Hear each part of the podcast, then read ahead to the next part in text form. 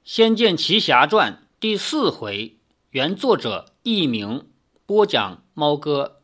第三回我们讲到李逍遥从一个大侠梦中惊醒，原来他的婶婶拿着锅啊铲啊跑来叫他。他在梦中梦见自己去斩妖除魔，跟一个叫罗刹鬼婆的打了一架，醒来发现原来他的婶婶在打他。那么，而且呢，这里面还交代了一些人物关系、人物背景。原来李逍遥十几年前，他的父母就已经在江湖上消失了。他的父母曾经是人人羡慕的鸳鸯侠侣，其实呢是一对大盗，就是偷东西的高手。那么十几年前在江湖中消失了以后，李逍遥一直是他的婶婶开了一间客栈养他。由于这个客栈开在一个小小的渔村上面，也谈不上有什么生意，所以呢，经营得很惨淡。这一天早上，终于有客人登门了，原来是远道而来的苗族人。李逍遥的婶婶李大娘跑来喊他起来帮忙。好不容易来了客人嘛，而且客人还比较多，忙不过来。李逍遥他自己房间里呢，这几天刚刚熬夜挖了一个地道，可以通过这个地道直接跑到外面去玩。但是李逍遥怕这样一跑出去的话，这个地道就被发现了，于是只好强忍着出来帮婶婶干活来了。李逍遥走出房外，拿着扫帚、抹布、镜子往客房而去，一面乏味地草草打扫着，满脑子都是晚上要从密道溜出去的大计。锵的一声轻响，一件落在地上的东西吸引了他的注意，这是啥玩意儿？李逍遥捡起落地之物一看，只有掌心大小，四个尖凸弯曲的利刃，包围着中央的握手，是十分普通的暗器，但却是货真价实的武林玩意儿。这令李逍遥又惊又喜。这不是上回投诉的镖师吃饭的家伙吗？居然掉了一只在被窝里。这里补充一下，因为我当年玩这个游戏的时候呢，我也喜欢到处转转摸摸，一边做大侠，一边做小偷。就在他自己房间隔壁的那个房间，因为在他这个店里，其实一共就只有四个房间，李大娘住一间，自己住一间，还有两间就是客房。就在他自己的房间隔壁的这一间客房里面呢，如果进去对着这里按按，那里按按呢，对着床头按的时候，是可以拿到一个标的，而且确实有这句台词，说这不是上回投诉的镖师吃饭的家伙吗？居然掉了一只在被窝里。作为游戏来说，我们知道，主人公出场的时候，他是什么都没有的，就连衣服也是最普通的。那么更不要说什么武器了。所以一切要用的东西，包括武器、防具、药品这些东西，都要靠自己去挣。挣的其中途径之一呢，就是到处去翻箱倒柜。比如说，这一个镖师吃饭的家伙，一支暗器，他拿在手里以后，将来打架的时候是可以用的。不过我是从来不会用这种暗器的了，因为。我都是把自己改成超级大侠，什么无尘剑、魅影神靴这种最好的东西直接带上去，这种标也就是放在囊中看看。后来有了修改器以后，所有的物品都是九十九个，这些东西就根本就没有存在感了，看都不会看他一眼。李逍遥连忙把梅花镖藏在怀中，现在武器也有了，密道也有了，果然鬼使神差，注定了我要走上一条江湖路啊！哈哈。砰的一声，门被大力推开，吓得李逍遥急忙转头一望，眼前立着三名汉子，人人头上都缠着布巾，肤色黝黑，神态精悍，体魄更是个个都虎背熊腰。苗人向来身量不高，他们三个人虽然身高中等，但是全身散发出那种勇悍之气，使得他们就像三座高山巍然屹立的一般。其中一个人头上的残巾还镶着宝石。灿烂生辉，从他们手上青筋高凸，脸上红光充盈看来，都是一身横练的功夫。也就是说，来住店的这三个苗人，这都是武林中人。接下来呢，他们就要假模假样的好心帮一下李逍遥，其实是利用李逍遥，然后还要打一架。这么快就遇上对手了？李逍遥瞠目结舌之际，李大娘从三名汉子后面绕了出来，说：“还没打扫好吗？这么慢吞吞的。”哦，好，好了。李大娘这才转身对三名苗人说：“各位客官，这是我们的上房，有事吩咐他就成了。”说完，对李逍遥说：“快招呼这两位爷去另一间房。哦哦，我知道了，客官请。李逍遥才要走出去，禅巾上别着宝石的那名苗人开了口，声音低沉中还带着怪里怪气的口音：“这间客栈我们包下了，除了老板和伙计，其他不相干的全部给我请出去。”李大娘说：“知道了，小店本来还有很多预定下的客，现在全让他们别住进来了。”苗人的头领满意的点了点头。李逍遥暗想：哪来的预定的客啊？三天也没有两只小猫，婶婶这回赚钱了。李大娘一眼就看出李逍遥在想什么，说：“别发呆了，帮我招呼客官们歇歇腿，我到厨房准备酒菜。”哦，好了，这两位大爷请随我到旁边的房来。李逍遥将两名苗人安置在旁边的客房，其中一个交代说：“没有我们的吩咐，不许闲杂人等上楼来，你知道了吗？”“是，小的知道了。”苗人从腰带里抛出一块银子给李逍遥，这个赏你，乖乖听我们的话，赏银不会少你的。居然一出手就是银子，这把李逍遥给镇住了。他连忙说：“是是，谢大爷的赏，小店一定让您感到宾至如归。”李逍遥连忙出房，才偷偷掂了掂银子，少说也有五钱，这是有生以来第一次拿到这么大一笔钱呢。游戏刚开始的时候，主人公身上是一丁点儿钱都没有的。但是呢，刚开始见到这三个苗人以后，苗人就给了他大概是五百吧。在游戏里面，钱的单位没有标明，不知道是五百两银子呢，还是五百个铜板。反正，在游戏里面，他就就是这么一个钱了，不存在单位。那么李逍遥在开始闯荡江湖，第一笔钱就是这个，这而且由不得你不要，因为这一段情节是你只要按按空格就可以自然发生的。接下来呢，你如果控制着李逍遥到婶婶房间里去乱翻的话，还可以翻到五十个钱。然后李大娘会给你一点钱，让你去买虾，结果呢，那虾也不用买，其实这也是给你的零花钱。游戏要开始了嘛，总是要有那么一丁点钱。你马上再打打仗，从敌人那里也会缴获一点钱。接下来就看你怎么经营了。一开始还是很紧的，没有什么余钱可以用。哇哈，真是遇到财神爷了！李逍遥这样想着。李逍遥连忙收起银子。这三名苗人虽然样子阴沉了点，不过出手这么大方，却也是好几年才遇得上的一次好客。好客对于店小二来说，给赏钱的客人不就是好客吗？再怎么说也得好好服侍，让他们多住上几天才是。李逍遥三步并作两步的溜到厨房，一面吃起婶婶替他准备的早点，一面说：“婶婶啊，那三个苗人打哪儿来啊？真不寻常。对于小说来说啊，这里面有一些细节，比如说李逍遥来了以后要吃早饭什么的。但是对于游戏来说，这些细节都不可能有。游戏里面，比如说吧，时间观念。”除了有些发生在晚上的情节以外，比如说在扬州城里抓女飞贼，那个情节就发生在晚上；比如说在苏州城里，赵灵儿身体不好变成了蛇，然后逃走，这些情节都发生在晚上，所以这是晚上。除此以外呢，你不管打多长时间，你不管走千山万水，它都不会有时间概念，不会有白天晚上这个概念，也不存在吃饭的事情。除了这个情节本身就有饭吃，比如说到了京城的尚书府里面，本来就有吃饭这个情节，但是把游戏改编成小说呢，这些情节是要补上去的。所以这里说李逍遥跑到三步两步的溜到厨房，一面吃婶婶替他准备的早点，就一面问婶婶：“那三个苗人打哪儿来啊？真不寻常。”婶婶忙着烧柴杀鸡，说：“别多管客人的事儿。”他们这些江湖上的人，不是杀就是仇的。李逍遥大为兴奋，他们真是江湖上混的？叫你别多事，还问。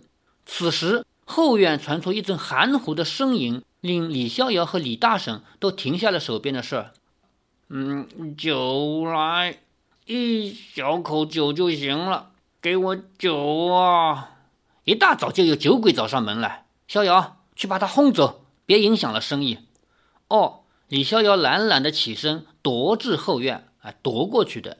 只见走廊外斜倚着一名瘦小汉子，一只酒糟鼻，红彤彤的，眼睛也像睁不开一样，醉态可掬。身上穿着道袍，邋遢褴褛，穿的是道袍，是一个道士。乱蓬蓬的头发随便的挽着个髻，以一根树枝为钗，背后倒是背着一把破剑，这也是武林中人啊，还是背着剑的。才一走近，就闻到一股扑鼻的酒臭。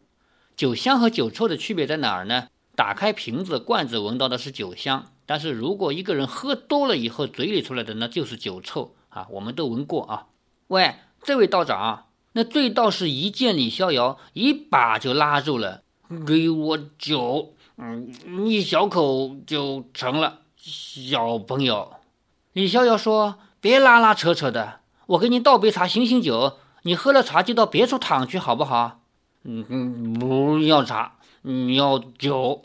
你都醉成这样了，还喝酒啊？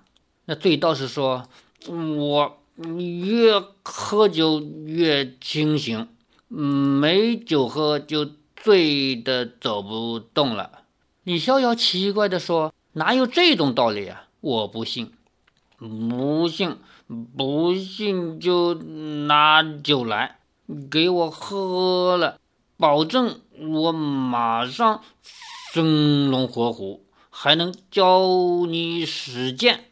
李逍遥眼珠子一转，嘿，你倒机灵，变个法子骗我酒喝，我才没这么容易上当呢。你赶快走吧。这道士抓着李逍遥的衣角说。嗯，没酒喝，我一步也走不动。你就行行好吧。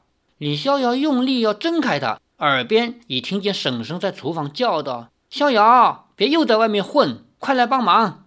李逍遥一面朝里面叫道：“知道了。”一面用力一扯，把衣角扯了回来，说：“给你酒，让我婶婶知道了，我准挨骂。你要躺就躺着吧。”哎。说完，连忙拔脚而回，背后还传来那醉道士有气无力的恳求：“小兄弟，我只要喝一小口酒就行了，一一口就好。”没见过这么赖皮的酒鬼，李逍遥喃喃自语：“他以前在余杭小镇上，并没有见过这名道士，不知道是从哪边云游过来的。”今天这小小的镇上，又是苗人，又是道士，好像一下子外地人全集中到自己家的客栈来了。李逍遥步入厨房，婶婶已经做好了三份简单的便饭，放在桌上，一面还在炉灶前忙碌，准备更正式的大餐。你快把这三份酒菜先去送给客人，送了之后马上过来，还有事要你去办。李逍遥一看。桌上那三份饭菜有肉有酒，而婶婶还在熬鸡汤，看来真的是对这三名出手阔绰的客人十分用心。李逍遥端了酒饭，便往屋内走去。走到廊上，那名醉道士还倒在原地，萎靡不堪。李逍遥越想越好奇，真的会有人越喝酒越清醒，不喝酒反而醉的吗？醉道士抬眼一看，一见到李逍遥手中托盘的酒壶，眼睛都亮了。酒，求求求你给我酒！李逍遥连忙后退了一步，不行不行，这是给客人喝的。李逍遥怕又给他缠住，举脚快步的从他身上跨过去，半跑半走的步向客房，先敲了敲上房的门，说：“大爷，请用饭。”苗人头领的声音传了出来：“不必了，拿走。”李逍遥暗想：他不必吃饭的吗？但牢记着这名苗人头领不许随便进房的交代，也不敢多问，连声应诺，便将酒饭拿到了另一间客房外面，才敲了敲门，门被大力的打开，其中一名苗人大笑道：“好香，老子远远就闻到韭菜香味了。”一名苗人一把就将李逍遥手上的托盘整个拿了过去，放在桌上，也不拿碗筷，径自用手抓了一大块肉就往嘴里塞。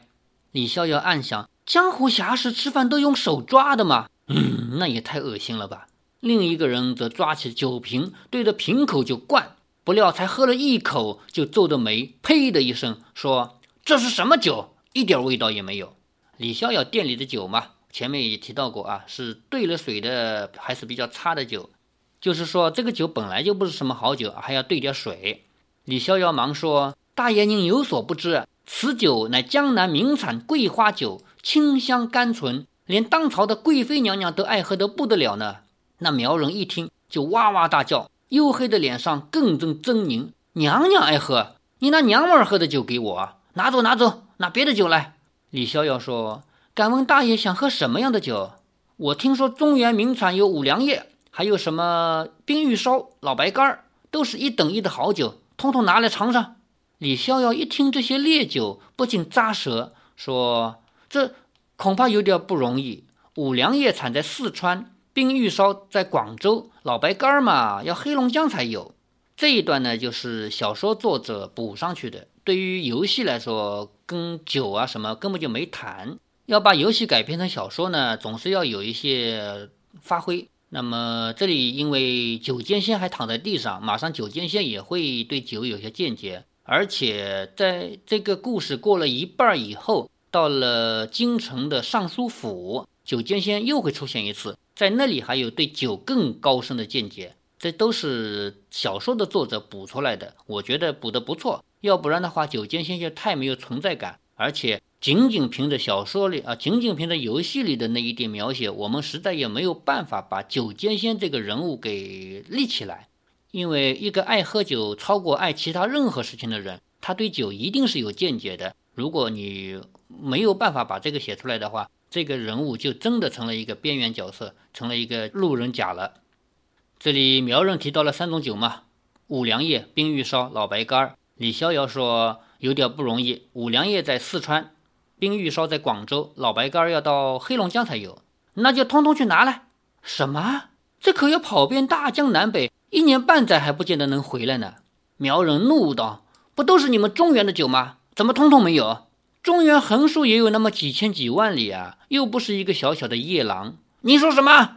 苗人更怒了：“你说夜郎小，我就不信！夜郎可是个大城，比中原还要大。”李逍遥一愣，看来这苗人还真的不知道中原有多大，也不敢和他们辩，忙陪笑着说：“是是，大爷说的对，小的我一会儿就去打些烈酒来。”哎，不必了，我们自己带了酒了，去吧。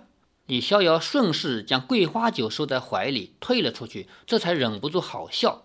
为什么要把桂花酒放进怀里呢？还是那句话啊，你作为一个玩家，你玩游戏，你刚开场的时候，你身上是什么都没有的。要想推动情节发展，你必须要能找到某一些必要的道具。那么，马上要给那醉道士喝的酒呢，其实就是这一个苗人不要的桂花酒。李逍遥顺势把桂花酒收在怀里，退了出去，这才忍不住好笑，暗想：听人说夜郎自大，原来是真的。